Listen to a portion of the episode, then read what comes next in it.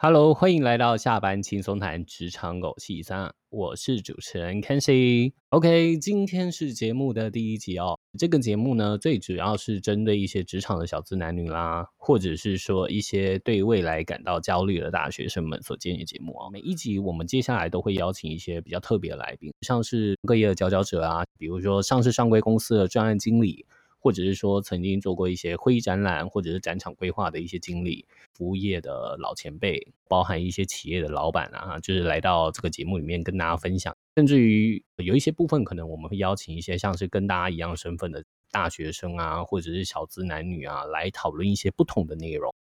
这个部分就请大家拭目以待喽。OK，那在第一集的部分呢，当然不免俗了，就是跟大家自我介绍一下，然后也来回答一些问题。不然你也不知道你在听谁说话，对吧？OK，我是 Kenzie，今年三十一岁。我之前呢有两个不同的身份，第一个是主持人，那另一个是公司的品牌行销总监，在做一些企业顾问的相关案子。那接下来我会跟大家回答一下，就是有关于这一路以来的一些工作历程，还有包含怎么达到这个位阶。我们在这节目开始之前嘛，其实我们有去讨论过一些议题。其实有一些人已经陆陆续续在提出一些对我的疑问。呃，疑问当然不是说，呃，这是质疑我这样子，好奇说，呃，比如说我今年三十一岁，那我怎么做到一间公司的品牌行销总监？那怎么去达到这个目的跟目标？包含有一些工作职场上的经验，可能相对我接触过的东西，跟他们接触的可能范围不太一样。然后比较是属于中高阶或高阶，所以大家有提出一些疑问，然后有些好奇，所以我们有收集了几个问题，那我们会在接下来做一些回答。OK，那第一个问题是，呃，如何从打工仔一步步的坐上总监的位置？这个问题其实问的蛮好的，就是因为其实蛮多人问我这个问题的哦。大家都说，哎、就是你三十一岁，可是你蛮年轻就做到经理嘛，然后你做经理完以后，然后很快的又做到总监，大家都会问说，哎、欸，你看是你怎么做到的啊？毕竟大家可能会很好奇，那些人都是不知道，所以他们想问，因为可能他们也想做到。最简单、最简单的就是，嗯，你先去找一间印刷厂，然后你就给他一个设计稿，的名片印好。那、啊、你就名副其实的成为一个总监了。OK，当然没有这么容易啦，这个开玩笑的、我们在做品牌行销总监时，确实会需要一些具备一些条件。那当然一部分是条件，一部分是运气。是举例来说，就是你万事俱俱全了，但是你缺乏一个机会。那有人也很扼腕，但是我就是运气比较好一点，就是我刚好在万事俱全的过程当中。有一些老板愿意给我一点这样的机会跟空间，然后邀请我去做。所以说我在比较年轻的这个年纪，我就就就做到这一件事。那当然也是因为，呃，我确实也花了很大的心力跟很多的时间在这一件事情上面。呃，就我我用最简单的方式跟大家分享，因为绝大多数人问我这件事，其实我觉得他们想问的真正的问题不是来自于我怎么做到这一件事，而是他们要怎么做到这一件事。我我会建议大家先思考一个问题，就是我怎么做到这件事情，我等一下说。那等一下的这个问题，或者等一下回答这个内容，就已经会跟大家说明一切了。这样子，就是举例而言，就像嗯，大家有没有想过一件事情，就是你每天这样日复一日活着，跟日复一日这样过的日子，其实有很多事情你可以去完成，可是你为什么完不成？因为你没有方向，你没有目标。那回到职场的重点。在职场生涯里面，我其实会很建议大家，现在资讯很发达，你们可以上一零四，或者是像一些求职网站，然后去找一些你真的心目中你希望你在二十五岁也好，三十岁也好，或四十岁也好，你希望在短时间内能够做到的直接，就是位置位阶，你要去有目的性的去做工作嘛，因为。呃，职场是这样的，我我觉得工作这件事情是交换筹码的一个概念，就是我们没有我们没有条件，我们没有东西可以去跟别人交换东西，用价值的东西去去交换价值。那我们唯一能够交换是什么？就是无非就是时间、专业跟劳力嘛。那这三个条件之下，我们换的这个钱是要拿来干嘛？一过日子，二可能我们要买东西，买东西当然商品可能无非除了自己想要的东西，可能也包含房子啦、未来啦、存款啦，然后可能自己想做生意或者自己想开公司嘛。那你在交换筹码这过程，你肯定也要花一点时间去累积嘛，对吧？所以既然它是一个交换筹码的过程，那当然这件事情就是就本来就是一件有目的性的事情，所以我会很建议大家用目的性的角色或角度去看待这件事情，就是你在用很短的时间，你要怎么去达到让你的交换条件更好，让你的时间变得更宝贵、更更值钱这一件事情。就是你找到职职场的位置，比如说你要做一个营运经理好了，那你找了十个营运经理相关的工作经验跟相关的工作内容，然后包含需要的所有的条件具备，那这些东西你累你全部收集完了以后，你就会很清楚说，哦，原来营运经理每天的工作是在做这些事情，你心里就会有底了嘛。那你接下来找工作怎么办？你就目的性的去找喽。就是比如说跟这个有接触到有相关的，举例而言，假设说他要求你要当营运经理，你要会规划所谓的年度营运计划好了。那年度营运计划，那你是不是要会做月度计划？月度计划你是不是要会做周的计划？那这些东西你就可以去找了嘛。只要跟这个计划营运计划类型有相关的，或者是协助营运经理的工作。那基本上你就一定接触到这些内容，那接触你就有目的性的去接触。那在这间公司接触到了，学也学到一定程度的时候，我跟你讲，大家不要傻傻的。很多公司会跟你说啊，你就在这边做啊，你在这里遇到问题，你到别的地方也遇到啊，或者说你在这边就好好做啊，然后你可能就是透过一点时间再再等一下。我跟你讲。公司能等，但是你的青春不能等，所以我很建议各位哦，就是你很目的性的去接触一些工作以后，我希望你们可以更有、更更老练一点。如果你是很有目的的人啊，就是如果你是很目，不是要死死稳稳的做一份工作的话，那我就会建议你很目的性的去接触这些工作内容，接触完了以后，快速转换跑道。快速转换跑道，因为这对你来讲，因为你本来就是要用很短的时间去累积那样的专业，然后最后再透过运气或透过一些机会去争取拿到这样的位置。OK，所以很简单，就是直接去找，上网去找就好了。这些东西网络上都有，所以我必须说是我也是这么达到了，就是我很有目的性的去找一个我想做的位阶，然后我们用很短的时间去让自己具备这些条件。那这些条件当然不止在职场上学。一部分是我自己私底下花时间学，上网找也好啦，或者是说，呃，上 YouTube 去看啦，商业周刊杂志都会有一些相关的经验。那所以我会建议大家可以去看看。这个是我先回答大家第一个问题。OK，那我们第二个问题，你有没有在职场上经历过一些大风大浪？嗯。这个偶遇说，人在江湖谁不挨刀？就是这个当然有啊，这是怎么可能没有？以前在曾经在一间 Outlet Shopping Mall 里面做一个就是客服的小主管这样子。短差一件事，我也是在那边认识我经纪人的，就是也是因为这样我才有这段孽缘，才会有了现在这个节目。就算也这也算大风大浪吧。我我其实下面有很多年纪比我大的人，然后我刚进入那间公司的时候，其实公司。是要我先潜移默化，就不要一下子就变主管这样子。但是他会给我主管的配偶，很奇怪，对不对？就是那是因为他们很怕我一进去就被弄走，然后他们希望说我可以先潜移默化了解所有的作业，然后再很快速的去整合完我的想法以后，然后再把我转正这样子，然后算是保护我这样子。然后我也因为这样子顺势而为的，就是很短的时间，大概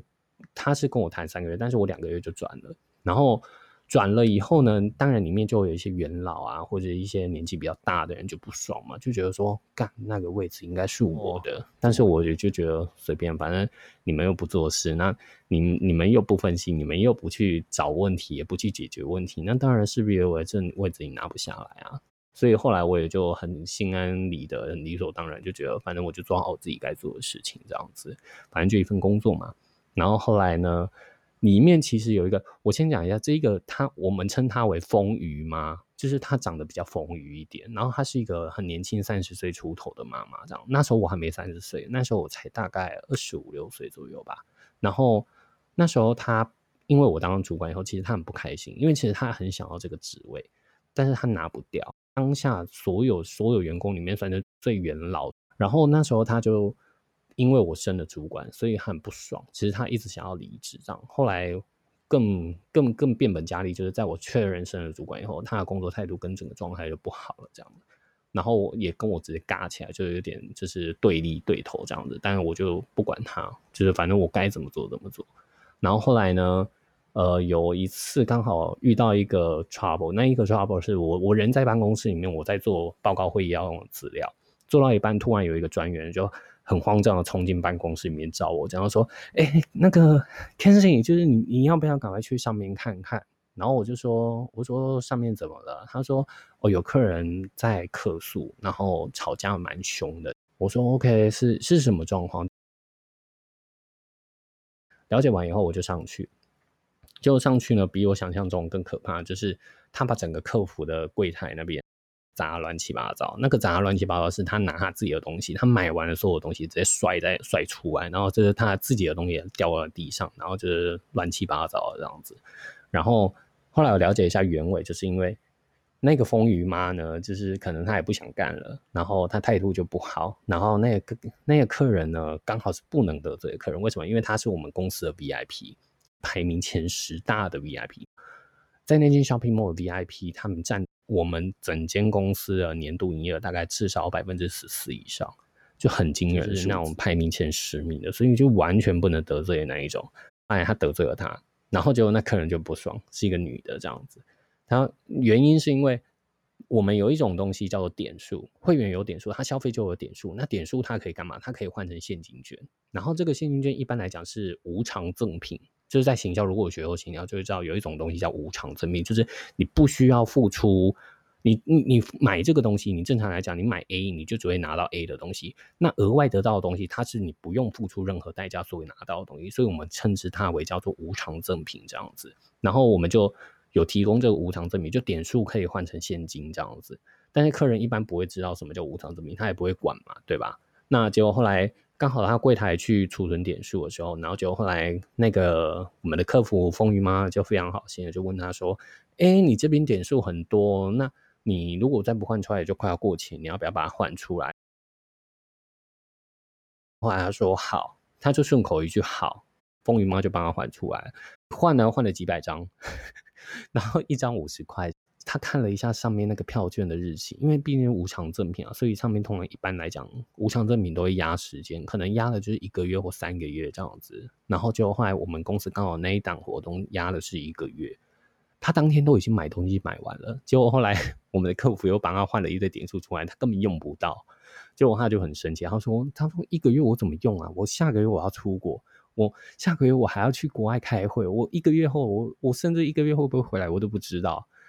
我们的风云妈就面无表情，跟他说：“我们票券换出来就是不能再换回去，点数已经兑换就不能再取消喽。”那个客人就整个大冒火，你知道吗？火到不行，所以他要开始甩东西，跟他对吵起来。因为我们的风鱼妈也是很不退让嘛，就一直面无表情的说不好意思，不好意思。你也知道，如果大家有遇过那种皮笑肉不笑，然后要死不活的那种工作人员，就是长那样子，大概就是你们想象出来的。后来怎么办呢？嗯，当然就是要我去收烂摊子了。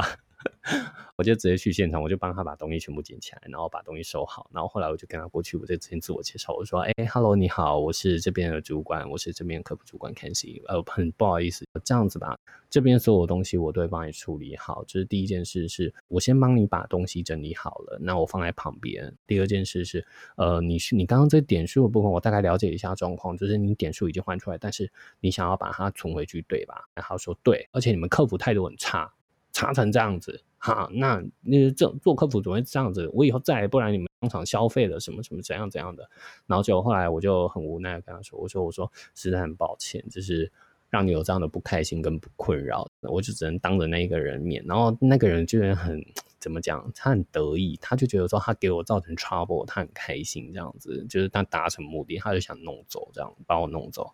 殊不知呢，这件事情我就把它处理得很好，我就跟他说，我说这样子点数呢，我帮你全部存回去。那就是刚刚这位我们客服的态度不好的部分，我也代表公司跟你说声抱歉。我三天内会给你一个报告，告诉你我们后续针对这件事情态度上面我们的后续处理方案。然后再来是让您有开车，那我是不是可以帮您把东西一起提到您的车上？然后就后来我说我陪您一起上车，好吧？然后我就帮他按电梯。然后后来在电梯里面，在这在电梯里面，他就一直抱怨，一直骂，然后我就整个过程就是很委屈的，就不是我的错，然后四十五度四十五度的鞠躬跟他道歉这样子，我就一路鞠躬，然后举到车上，然后我帮他把东西放进去，我还跟他说，我说实在很抱歉哦，就是真的就不要气坏您的心情了，就是这么漂亮的姐姐，对吧？就是实在很抱歉，我说这件事情我一定给你一个满意的回复。然后后来安排了一下，引导他的车，然后很顺利的能够开走，省得他要堵车，然后不开心这样。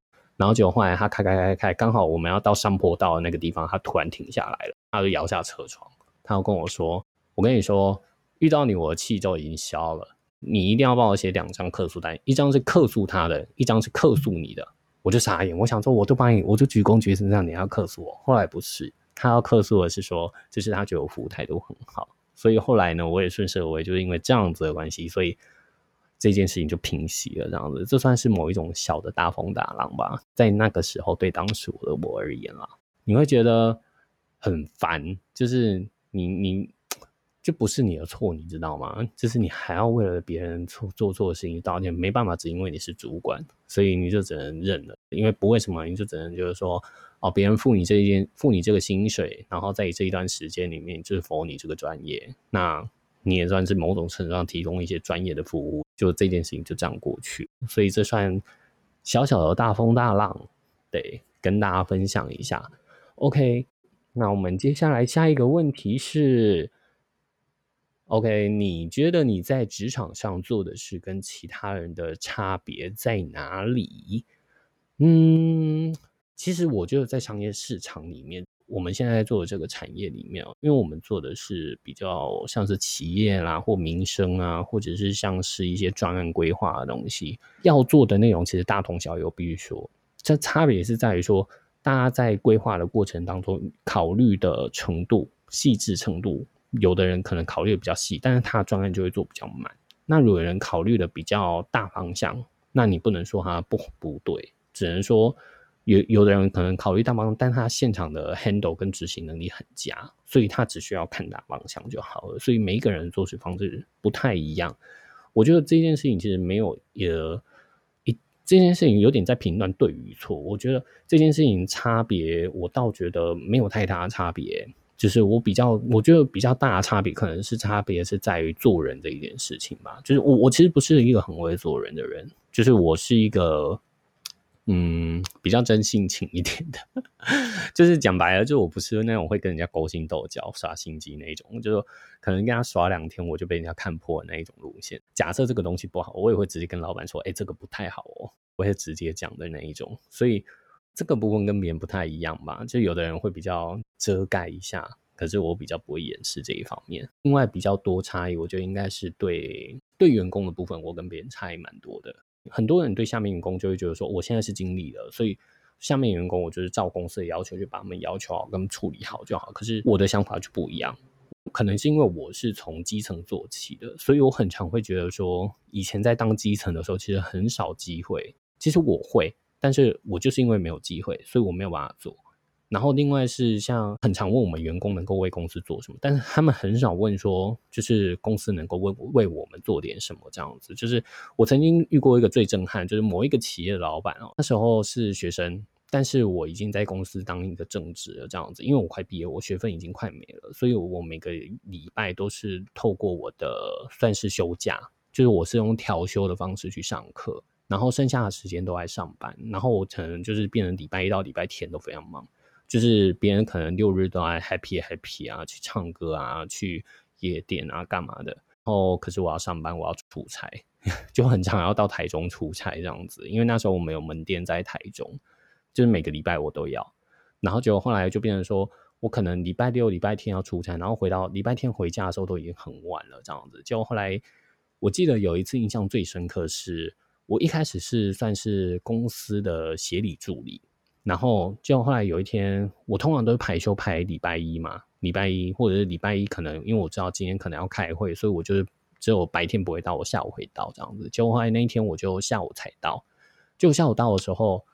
我上司就直接跟我说：“哎，董事长找你。”然后我就傻眼，我想说：“哎，董事长干嘛突然找我？那个时候我很懵懂，然后那时候那时候董事长找我的时候，就刚好跟协理一起。董事长跟我说：“Kenzi，我觉得你是比较跳跃性思考的人哦，就是我觉得你可能比较适合说做，就是独立自己做案子。我想要把公司其中两个牌子案子交给你处理，那其他牌子就你就先不用处理。”然后我就很傻眼，我想说。我大学要毕业以前，我到这间公司就是为了要学一点东西。结果你让我脱离我上司，那我学不到东西。董事长回答一个我很震撼的话，我非常深刻。他跟我说：“你搞清楚，我这里是公司，不是学校，不是让你来学东西的。”后来呢，这件事情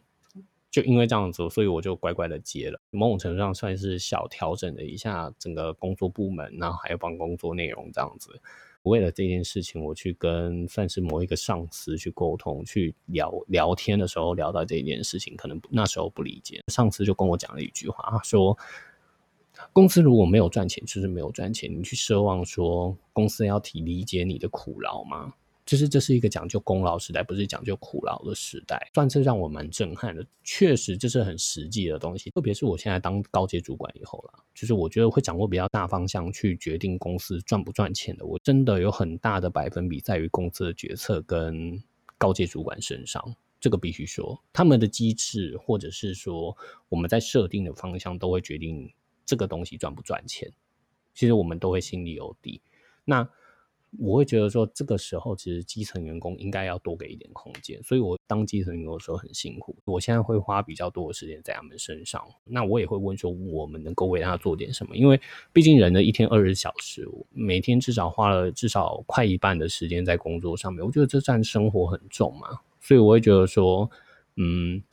多培养他们一些能力，然后多给这些可能没有机会的人一些空间跟机会，然后去让他们调整一下，然后让他们去适应一下，甚至尝试一下。我觉得这个是我可能做事跟别人最大的差别吧。最后一个问题是关于能力的培养要怎么养起？其实方式蛮多的诶。举例，就像我一开始说反推人生、反推职场生涯的这个部分，去找到你该做的事情，或者是你需要累积的经验。除此之外，我我蛮建议大家去尝试的阅读一些文章的。我有一个习惯，是我从大学养成到现在的。我每天至少会看三篇以上的商业周刊，或者是 Cheers 快乐新鲜人这种文章，就找自己有兴趣的，至少三篇。那其实养成到现在就是这么多年，其实已经不止三篇了。就是我现在大概可以很快速看个八到十篇没有问题。那那个都是因为嗯时间的累积这样子，甚至有时候会看更多。因为我觉得看那些东西对我来讲，对我来讲啊，就是一开始看会觉得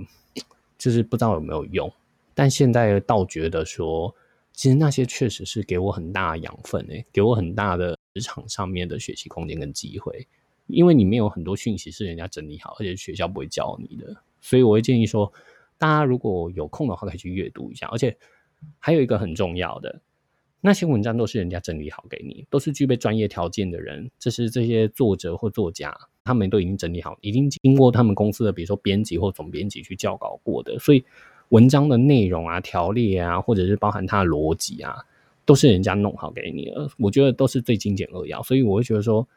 大家真的有空可以去多阅读，因为大量阅读有帮助逻辑思考的快速。就对我现在，起码我觉得这件事情有有帮助到我现在在判断一些事情的能力速度很快，或者组织一些事情的是逻辑架构吧，我觉得很有帮助。所以我会很推荐大家可以试试看。那如果说大家今天有什么特别想知道的，或者是想听的主题，也欢迎大家到 IG 留言，那我会认真回复大家的。今天的职场第一集的职场狗西沙。然后下班轻松谈就到这边结束啦，下次见喽，拜拜。